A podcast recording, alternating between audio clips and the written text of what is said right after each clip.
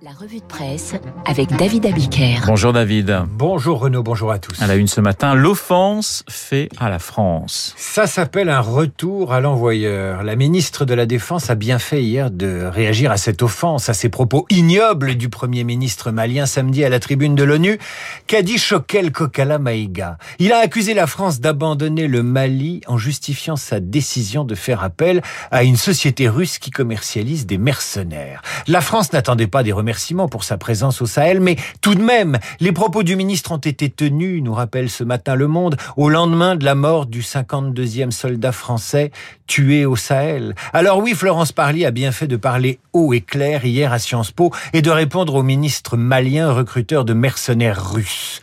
C'est beaucoup d'hypocrisie, a-t-elle dit. C'est beaucoup de mauvaise foi, beaucoup d'indécence, et la ministre a évoqué ce soldat tué la veille au Sahel donc. Voilà, quand on vous crache à la figure, il faut réagir et la ministre a bien fait. Alors a priori, aucun rapport entre les soldats français morts ou blessés et la Fashion Week qui a commencé hier. Et pourtant, eh bien si, il y a un rapport entre la Fashion Week et les victimes militaires de l'armée, et ce rapport, commandant Blanc, c'est le général Saint-Chamas, gouverneur des Invalides, qui nous aide à le comprendre. Ce matin, dans les colonnes du Figaro, demain, aux Invalides donc, des femmes amputées et appareillées défileront pour collecter des fonds et rénover le foyer de cet hôpital créé par Napoléon pour les Invalides de guerre. L'idée est née il y a deux ans, elle a germé à partir de contacts et d'échanges entre des femmes appareillées et des prothésistes, et évidemment les Invalides et son gouverneur quand il évoque ce défilé, le général 4 étoiles à l'arme à l'œil, nous dit en substance le, le, Figaro. Les dons reçus à l'occasion du défilé iront à la réfection du foyer des invalides, comme quoi il peut exister un lien même ténu entre la Fashion Week et le soutien à nos armées. Et je vous renvoie, Fashion Week oblige, au numéro anniversaire du centenaire du magazine Vogue, très épais. Le soutien à nos soldats s'est manifesté hier à, à l'Arc de Triomphe. L'Arc, où deux patriotes, patriotes écrits entre guillemets dans l'Observateur, ont voulu rendre hommage aux soldats morts pour la patrie en déployant de façon sauvage un drapeau tricolore, considérant au passage que l'emballage du monument constituait un saccage et une insulte à la mémoire de nos soldats. Pas d'initiative malheureuse, disait mon adjudant-chef quand j'étais à l'armée. On espère surtout que le saccage du même arc de triomphe il y a trois ans aura indigné tout autant les deux montants l'air, qui bien sûr se sont vantés de leurs exploits sur, leur, sur les réseaux sociaux. On espère également qu'ils savent que chaque jour, le comité de la flamme organise une cérémonie à la mémoire des soldats tombés pour la France. On leur souhaite également à ces deux-là d'avoir assisté à la cérémonie de dimanche. J'y étais, par hasard. Attiré par l'emballage de cristaux, j'ai vu les curieux observer peut-être pour la première fois de leur vie et dans un silence recueilli, l'hommage militaire rendu ce soir-là. Jaurès disait trop de nationalisme éloigne de la patrie, un peu d'internationalisme y ramène. Eh bien, pour la culture, c'est un peu la même chose. Trop de patriotisme éloigne des valeurs de notre patrie. Un peu de culture, un tout petit peu, un même contemporaine, peut y ramener. La preuve, il n'y a jamais eu autant de curiosité pour ce monument national. David, rien à voir, le pourboire fait la une. Il fait la une de la Voix du Nord. C'est la tournée du président qui défiscalise le pourboire. Le pourboire à la carte, titre Var Matin. Deux unes qui répondent à la question posée par Presse Océan. Où sont passés les serveurs?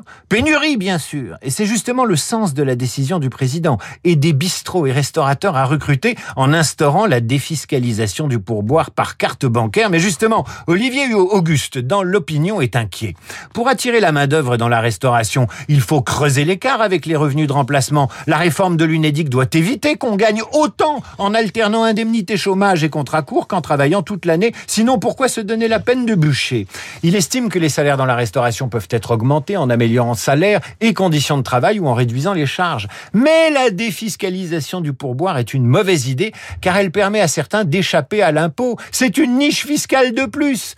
Pourquoi pas les pourboires laissés aux coiffeurs? Pourquoi pas les pourboires laissés aux taxis? La boîte de Pandore est ouverte. Ceci dit, dans vos journaux ce matin, il y a un vrai sujet, c'est la pénurie de main-d'œuvre. À la une de Ouest France, 50 000 postes à pourvoir dans le transport routier. À la une du bien public, ils recrutent toujours la restauration, même la métallurgie, la santé. Et l'on se retrouve face à un paradoxe en découvrant la une de la dépêche du midi. Travail, le défi de l'absentéisme. Je vous résume, nous vivons dans un pays qui subventionne le non-travail, qui manque de main-d'œuvre et qui souffre de l'absentéisme. Cherchez l'erreur. Vous lirez sur le travail la tribune des consultants Pierre Giacometti et Alain Perron. Les chefs d'entreprise sont confrontés eux aussi à la montée de la défiance chez leurs cadres, notamment dans les sociétés occidentales. Ils écrivent, dans les entreprises, les cadres sont devenus aussi méfiants que la base. Se méfier est devenu une compétence. Vous entendez? Se méfier est devenu une compétence, un réflexe. Et les deux consultants prêchent ensuite pour leur paroisse, évidemment. Il faut réinventer ce qu'ils appellent un récit stratégique positif. Avec de l'émotion et en assumant le risque. Ils ont raison en assumant le risque, mais il suffit de jeter un œil à ce que les grandes entreprises proposent aujourd'hui et on a vite compris qu'il y a du boulot en termes de risque. Écologie, parité, diversité, tous les récits d'entreprises destinés à mobiliser sont les mêmes ou presque et rien ne dit que ce programme, absolument rien ne dit qu'il fabrique réellement de la motivation et la fierté du travail et du devoir accompli. C'est peut-être cela qu'il faut envier à nos chers soldats. David Abiker et la revue de presse. Vous avez fait votre service militaire, vous, David? Je suis officier, monsieur. Vous êtes officier, c'est magnifique. Dans quelle, dans quelle armée Alors, j'ai commencé... Armée terre Non, non, j'ai commencé à dans le génie, ensuite j'étais dans le train et j'ai fini dans l'artillerie. C'est magnifique. Enfin, j'étais planqué dans un bureau, mais enfin, j'ai quand même fait mes classes, mais c'est très campé, voilà. j'ai fait, euh, j'ai tiré au fusil. Eh ben, c'est très bien. Armée de terre. Moi, j'étais armée de l'air. J'étais aviateur. Même si vous ne montez ah, pas ça, dans... c'est la classe. Eh, c'est la classe. Même si vous ne montez dans, dans, ne montez jamais dans un avion, vous êtes aviateur. Pas soldat, mais aviateur. C'est bien pour, euh, pour draguer, je crois. Ah bah, écoutez, ça, je vous raconterai ça un autre jour. Il est 8h36 sur Radio Classique dans un instant. Esprit libre avec Eugénie.